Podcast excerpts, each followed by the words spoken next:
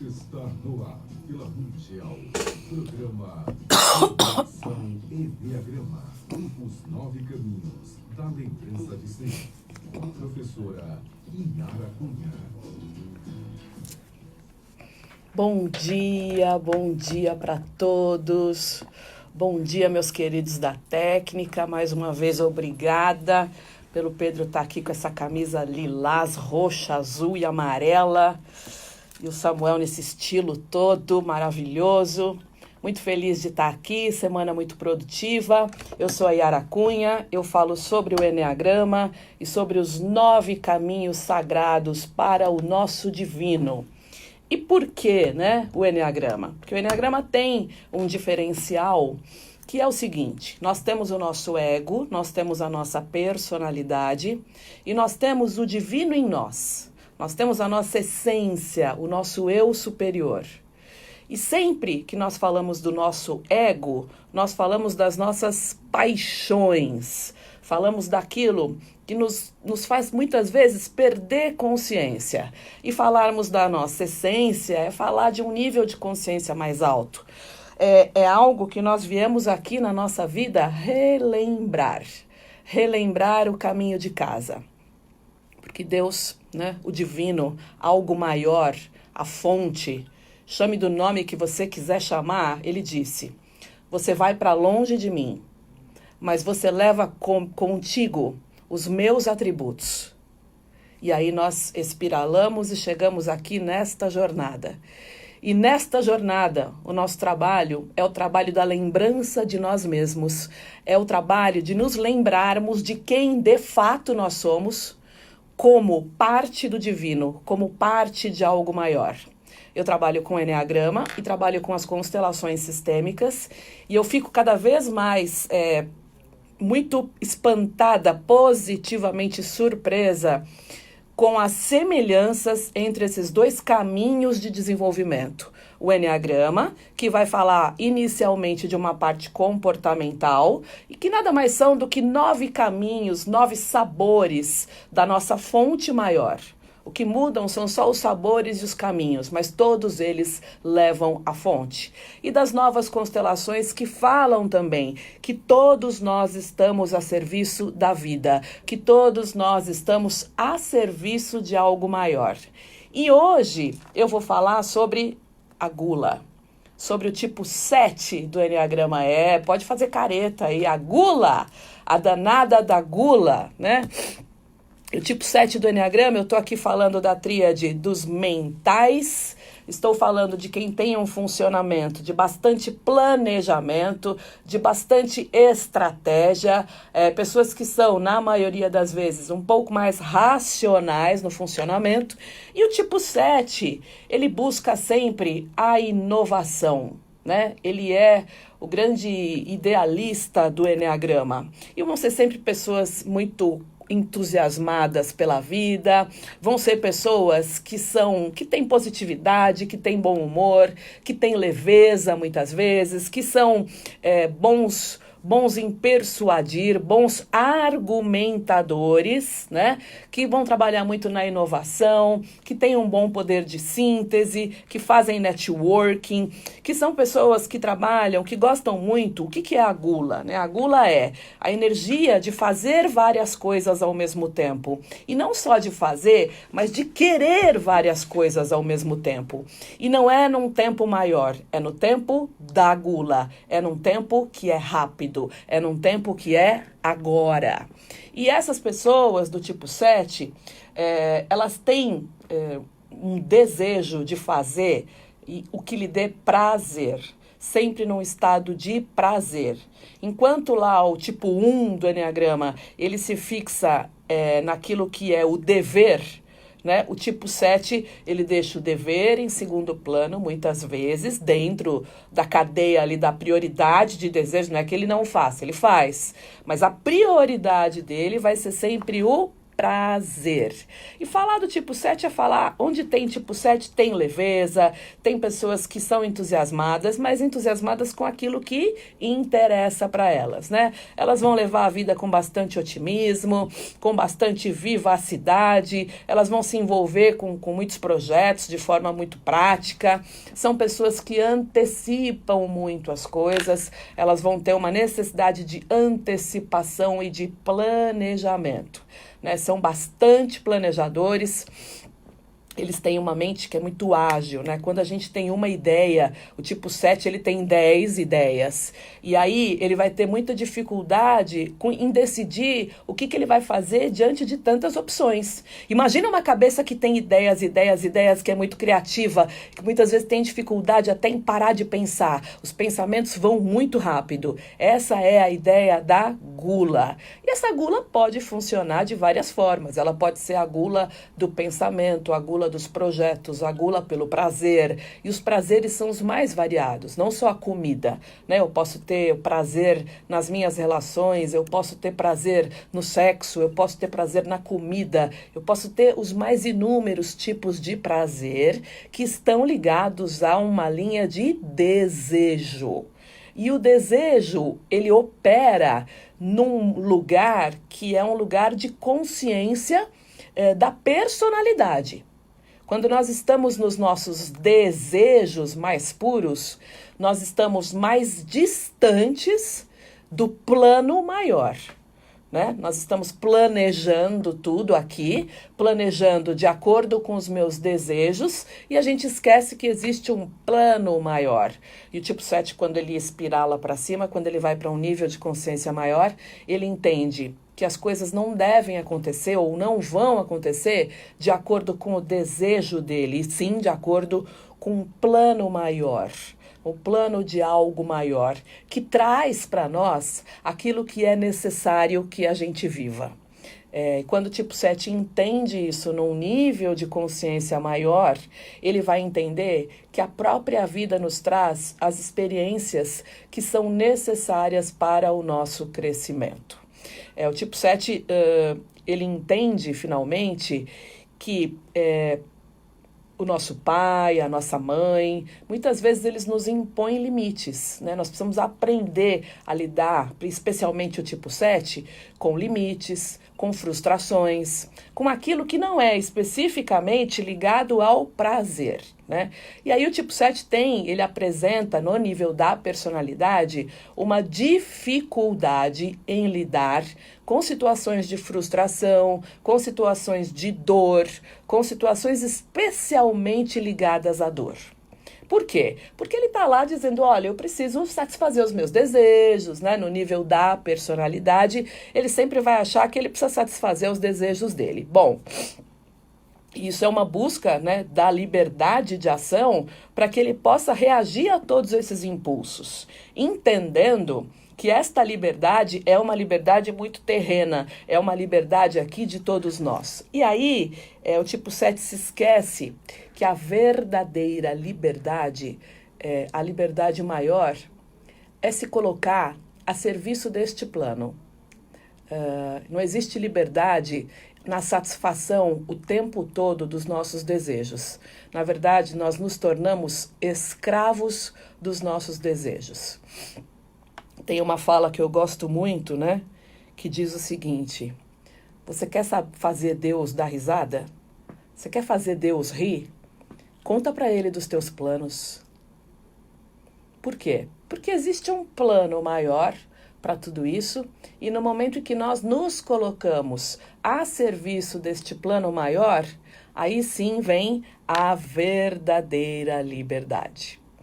Falar do tipo 7 é falar de alguém que traz sim muita leveza aos ambientes e que é muito necessário no nosso ambiente profissional, no nosso ambiente de, de pessoal, de relacionamentos.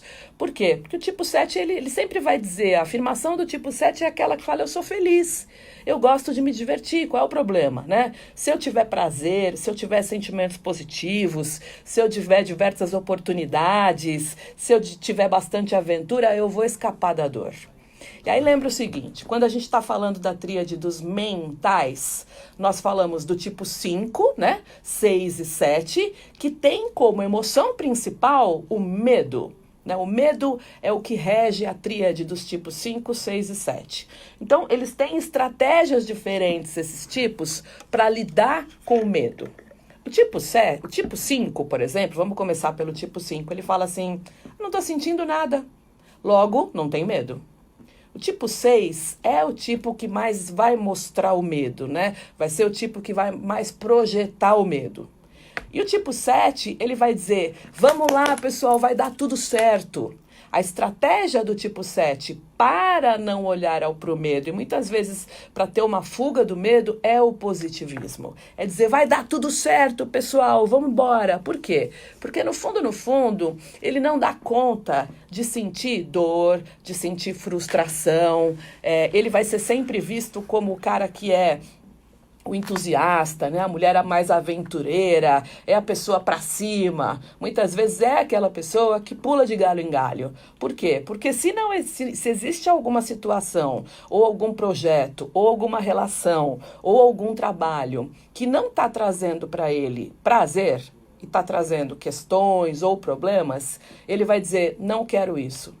E aí ele tende a pular de galho em galho, né? E ele vai ter muita prazer, muito prazer por diversão, por novidades, por descobrir o mundo. Muitas vezes ele vai ter um pensamento muito acelerado, né? É um tipo que está sempre ocupado e ele vai ser assim, ele vai ter sempre uma, uma característica de leveza, dependendo do instinto dominante, se for sexual, autopreservação ou social, ele vai ter aí é, uma, uma coisa de ser mais impulsivo, de estar tá sempre feliz e de alto astral, dependendo um pouquinho da ligação com o instinto.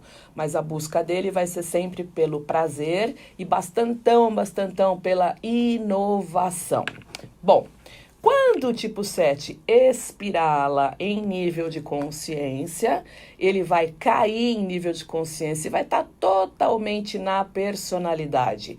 Ele vai poder, ele pode se tornar é, às vezes indeciso por conta da gula, ele quer tanta coisas, ele tantas coisas e ele quer tantas coisas no agora, neste momento, que ele quer tudo ao mesmo tempo, ele vai cair no desejo da gula, no desejo de satisfazer os próprios desejos, se esquecendo do plano maior. Ele vai se tornar um indeciso muitas vezes, e muitas vezes ele vai ser aquele tipo que às vezes ele, ele se esqueceu de amadurecer e ele vai se tornar muitas vezes uma eterna criança, ou muitas vezes com a síndrome do Peter Pan, de ser sempre aquela pessoa que não amadureceu.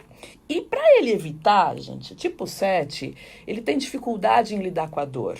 Ele vai ter dificuldade em ver pessoas com muita tristeza ao lado dele. Eu venho aqui e atendo muitas pessoas e elas falam: eu não, eu não consigo entender como é que alguém só chora, ou como alguém, né? Eles têm, principalmente quando a relação é muito próxima, eles têm uma dificuldade que é uma limitação. Quando a gente fala do Enneagrama, pessoal, a gente não está falando de nenhum comportamento que a pessoa vai fazer um esforço para ter. A gente faz um esforço para sair da nossa paixão. Agora, a paixão da gula, a dificuldade em acessar a dor do tipo 7, ela é muito genuína nele. Realmente eu vejo como um limitador. Né? Assim como outros tipos vão ter outros, outras formas de, de, de, de reagir diante daquilo que ele não dá conta. E o tipo 7, ele não dá conta da dor. Ele vai racionalizar. Eu atendo um tipo 7 que ele, ele faliu né? E aí eu falei para ele, você faliu. Ele falou, não, mas é que aconteceu isso, e o governo, e o Bolsonaro, e aconteceu aquilo. Eu falei, então, você faliu Liu. Não, mas é que ele sempre vai trazer um mecanismo de defesa de racionalizar e de justificar de forma muito forte aquilo que ele não quer sentir ou o tipo de trabalho pessoal que ele ainda talvez não esteja pronto para entrar. Né? Por quê? Porque a racionalização é sempre trazer um mecanismo que traga uma justificativa, uma explicação para aquilo do ponto de vista mental. E do ponto de vista mental, eu não consigo, eu não, é mais difícil acessar o meu coração. E aí acessar o coração muitas vezes significa dor. Né? Muitas vezes tem painel em treinamentos de sete, treinamentos de Enneagrama, em que ele fala assim, Yara, é, o que, que eu faço com essa dor e essa tristeza que eu estou sentindo agora? Como é que eu saio disso? Alguém me dá uma luz, porque eu não consigo sair dessa tristeza e essa, dessa dor. Né? Então, é, é realmente muito difícil, é, em relação à dor do tipo 7, entender com ele para onde vai tudo isso. Tá? O tipo 7, pessoal, num estado maior de, de consciência, ele começa a entender é, algo chamado sobriedade. E o que é a sobriedade do tipo 7? É não se embriagar tanto mais com a vida. É de fato se colocar sóbrio diante daquilo que a vida nos traz. É parar o tempo todo de buscar o prazer. E essa sobriedade, ela vem com um sentido uh, de eu não olhar o tempo todo só para aquilo que me faz feliz, para aquilo que me dá prazer. E eu sinto no meu coração que, de fato, é, existem situações que vêm para mim e que elas vêm porque são necessárias. É, existe um plano maior e o tipo 7 para de querer planejar, planejar, planejar, planejar tanto é, existe um plano, e aí sim, né, o planejamento é como se o planejamento tivesse um, um P minúsculo. E o plano maior, com P maiúsculo. Ele entende que existe um plano maior e muitas vezes ele para de fantasiar tanto para poder é, justificar as próprias reações e ele, ele entra na sobriedade da vida. Falar do tipo 7 é falar de um tipo que quando ele, ele se, se alterna entre essa leveza, essa positividade, essa identificação de alternativas positivas, tem uma coisa muito legal no tipo 7, ele sempre vê o melhor de cada pessoa. Né? Ele olha e ele vê tudo num estado muito positivo. Quando ele alia isso a um estado de sobriedade e de entender que um estado real em que ele realmente não se encontra reprimido, porque ele vai ter um pouco de dificuldade com regras, ele vai se sentir preso e reprimido, esse estado real de não repressão e de liberdade, de fato, é quando nós entendemos e aceitamos e abraçamos o plano da vida. E aí ele para de planejar, planejar e planejar tanto, tanto, tanto o tempo todo. Tipo 7 é um tipo dos tipos mentais e que traz, né, para mim, eu acho que ele traz um componente de leveza e de não julgamento ao outro, que também são muito bonitos, num estado de consciência maior. É, eu vou gravar o vídeo do tipo 7, que é um vídeo mais completo e que ele fala bastante sobre como é essa integração do tipo 7 em relação às novas constelações. Né? O que, qual é a situação que o tipo 7 vai precisar constelar para que ele entre cada vez mais no processo da tua essência, para que a gente possa abrir mão daqueles comportamentos que a gente não quer mais. Porque o Enneagrama é isso, pessoal.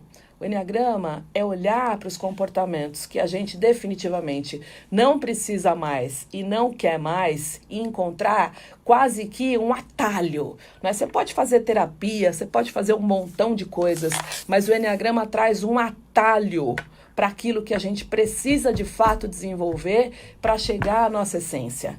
Esse atalho é importante para que a gente tenha mais alegria de viver, para que a gente domine as emoções básicas que nos rodeiam, né? Para quem tem muita raiva, se você sente muita raiva, né? E aqui já saindo do tipo 7, entrando no Enneagrama e falhar, eu não sei o que fazer com a minha raiva, eu tenho reações puramente instintivas e impulsivas de intolerância, vem conhecer o Enneagrama.